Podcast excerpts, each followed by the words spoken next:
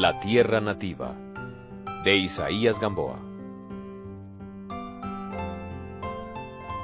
35 ¿Cuánto hacía ya desde que así se habían comprendido? Desde que sólo existían el uno para el otro, en esa absorción recíproca de sus almas sensibles. La de ella ansiosa de ilusiones, la de él ávida de consuelo y olvido. Para Marta y Andrés el tiempo había borrado sus horas. Entretanto, algo muy grave y muy común pasaba en torno suyo. Como su mutua preferencia tenía lugar ante la observación de los demás, empezó a formarse entre la sociedad la inevitable leyenda de amor y matrimonio. Era de notarse cierto interés de todos por aquella pareja, entre comillas, tal para cual, como decían. Las jóvenes encontraban en Marta las transformaciones que en ellas imprime el amor, que estaba más espiritual, alegre como nunca la habían visto, contenta, entusiasta, que se le conocía la dicha, o bien taciturna, pensativa, melancólica. Esto cuando él no se hallaba presente. Decían también que estaba más hermosa, que había algo en su belleza que era como si ella misma se embelleciera más para alguien. ¿Para quién? le preguntaban las amigas risueñas, y ella toda confundida no sabía defenderse, no sabía qué hacer con los latidos de su pecho y con los rubores de su semblante. Nada de esto era extraño a los padres de Marta, que miraban y sonreían a su hija como interrogándola y como estimaban a Andrés y lo veían siempre caballeroso y digno, ese afecto estaba paternalmente aceptado. Había otras dos personas contentísimas de lo que sucedía. Eran la madre y la hermana de Andrés. Por los elogios que él hacía de Marta, por sus ausencias que cada vez se notaban más, por la alegría que había sobrevenido a su espíritu, penetraron desde el principio el cambio de su corazón. La madre sonreía. Soledad le hablaba siempre de la amiga predilecta, y empezó a contarle cómo había sido su amistad, cómo era ella en el colegio, cómo la querían todas por su suavidad e inteligencia. Pero Soledad callaba algo. Y Andrés no se lo exigía tampoco había una especie de blanco misterio en que él no quería penetrar. Nelo, cada vez que tenía oportunidad, hacía intencionadas alusiones. Carolina se vengaba de Andrés con bromas salpicadas de instintiva malicia. Los amigos le felicitaban. Las amigas no tenían otro tema. ¿Con qué se casa usted? Qué pronto la encontró. ¿Cuándo pasa definitivamente el puente? Andrés empezó a preocuparse.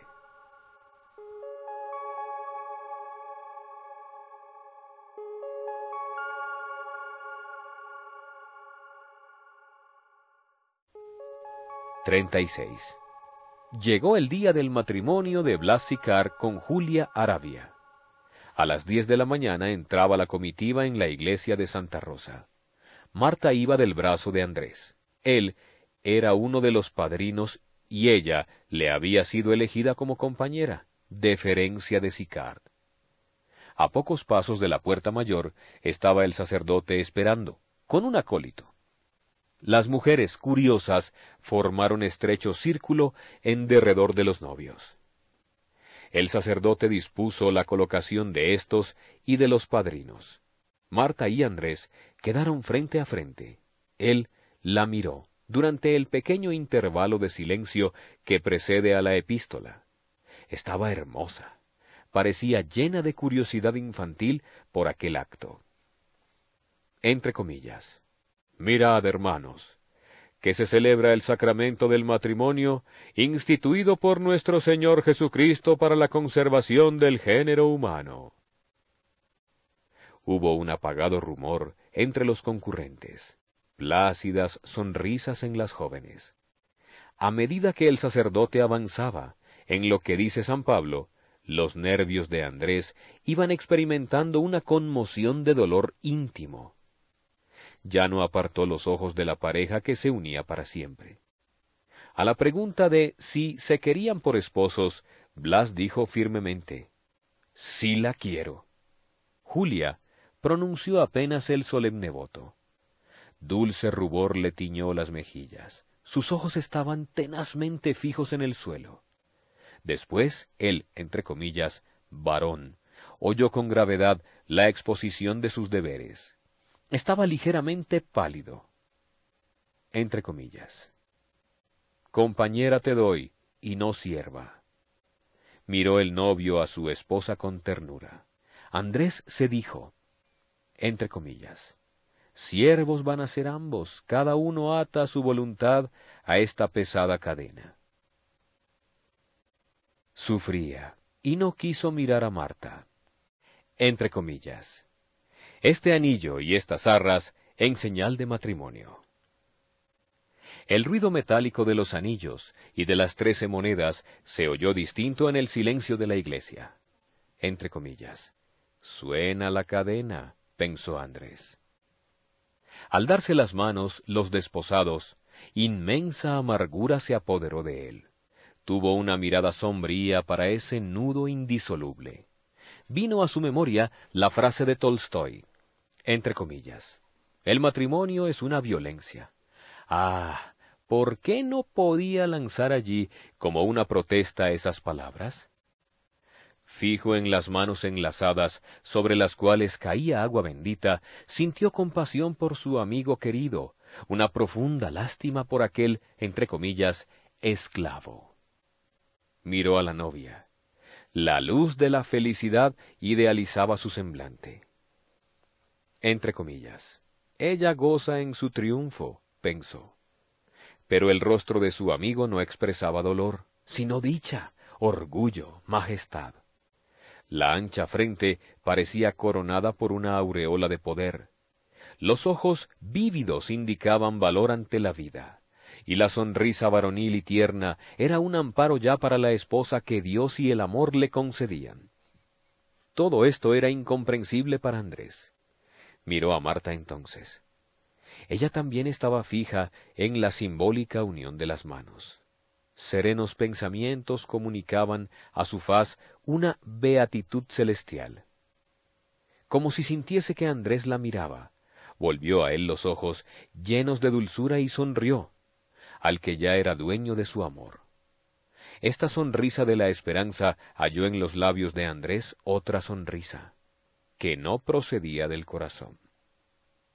Al regresar de la iglesia, en el trayecto, se esforzó él por comentar agradablemente el, entre comillas, fausto suceso. Y cuando Marta le dijo que lo había notado muy impresionado, respondióle que evidentemente nunca había sentido tanta emoción al presenciar un matrimonio. La joven inocente dio a estas palabras un alcance bien distinto del que les daba Andrés. Pobrecita.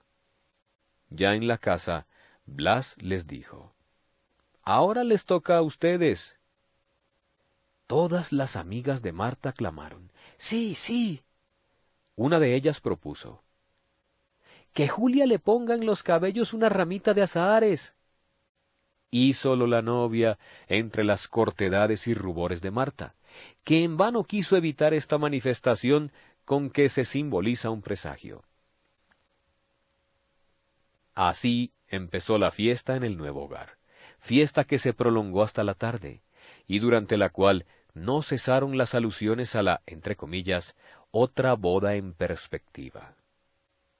En un momento en que los novios los encontraron, a él y a ella, paseándose por los corredores que plantas raras adornaban, Blas estrechó la mano de su amigo y le dijo señalándole a Marta, Mira, sigue mi ejemplo.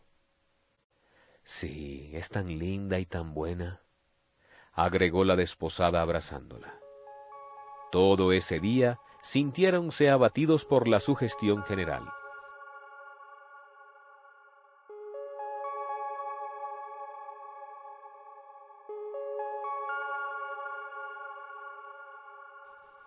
37.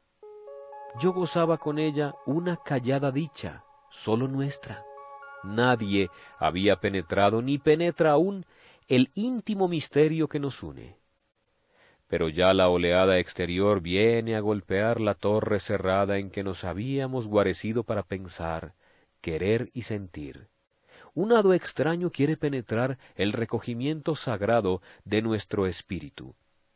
Parece que la fatalidad conspirara por arrebatarme la alegría nueva que me da su alma hermosa. Ahora una idea turbadora vendrá a pasar como ave siniestra entre los dos. ¿Dónde podría esconderme con mi amiga para que nadie nos encontrara, para que solos, en el silencio, estuviésemos ajenos a las ideas y sentimientos de los demás? Así pensaba Andrés en aquellos días, viendo nublarse el sol que por tan poco tiempo había iluminado su vida. Marta, ¿qué pensaba? Entre ella y él dejábase sentir una especie de zozobra, de angustia, que venía a turbar sus afectuosas entrevistas. Ya no eran como antes. Un soplo extraño de la sociedad había pasado por allí abatiendo las flores. La dulcísima confianza, el abandono recíproco de un alma en la otra, habíanse tornado en cortedad y en inquietud, advirtiéndose la reserva de quien teme y vacila. En efecto, Marta se había alarmado por las preguntas y alusiones que le hacían constantemente y como él nada le había dicho, y como era toda timidez e inocencia, no sabía qué hacer. Andrés sufría horriblemente. Sentía que la dicha estaba tocando a su término. ¿Iba a ser necesario renunciar a su amiga? ¿Por qué habían lanzado esa idea vulgar de, entre comillas, matrimonio, allí donde no había para él sino un sentimiento de idealidad tan alta y tan bella? Ya la madre de Marta esperaba quizás una declaración explícita, pues lo miraba de una manera interrogativa. Una noche habló largamente sobre el destino de la mujer y sobre las cualidades de una buena esposa. Andrés movía la cabeza como aprobando lo que precisamente le ocasionaba un martirio. También había alcanzado la inquietud hasta la tranquilidad de su casa. Pero distinta inquietud la de dos personas de penetración distinta. Soledad estaba feliz, porque creía ver próxima la realización de lo que había soñado para su hermano. Pero la madre observaba el ceño doloroso de Andrés y sentía en sí un secreto sufrimiento por él. Si lo hubiera visto entusiasta, francamente alegre, las noticias que llegaban a ella le habrían producido contento, porque Marta era de su gusto y deseaba que esta niña, o una como ella, llegara a ser la compañera de su hijo. Y el oleaje exterior, con sus rumores de cien lenguas crecía, crecía. Todo conspiraba a hacer más amarga la situación de ánimo de Andrés. Pobre soñador de un mundo distinto del en que viven todos. Su espíritu débil era como una barquilla en un tumulto de olas. Oh, el mundo, incapaz de penetrar un sentimiento superior. Una vez una señora le dijo, estará haciendo perder tiempo a esa niña. ¿Qué concepto este? entre comillas. ¿Hacer perder tiempo a una? Por supuesto que usted, tan caballero, no es niña. En todas partes había oído lo mismo, como si en este caso una joven descendiera a la categoría de una criada que busca colocación. También esta palabra entraba en el vocabulario del amor entre comillas, colocación. ¿Nadie sería, pues, capaz de comprenderlo? ¿No le era dado acercarse a una mujer que despertara su admiración? ¿A cuántos sentimientos había tenido que renunciar por esto mismo? ¿Por qué nadie entendía unas ideas tan sencillas?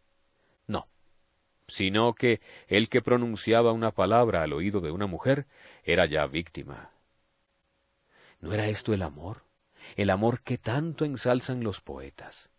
tendría que emigrar otra vez como se había ido de todas partes para no atar su libertad a esa preocupación llamada compromiso moral. El concepto de libertad surgió claro, poderoso, dominante. De nuevo Andrés buscó la soledad, y una vez, aguijoneado por esas tempestades dolorosas, salió de su casa como un demente. ¿A dónde iba?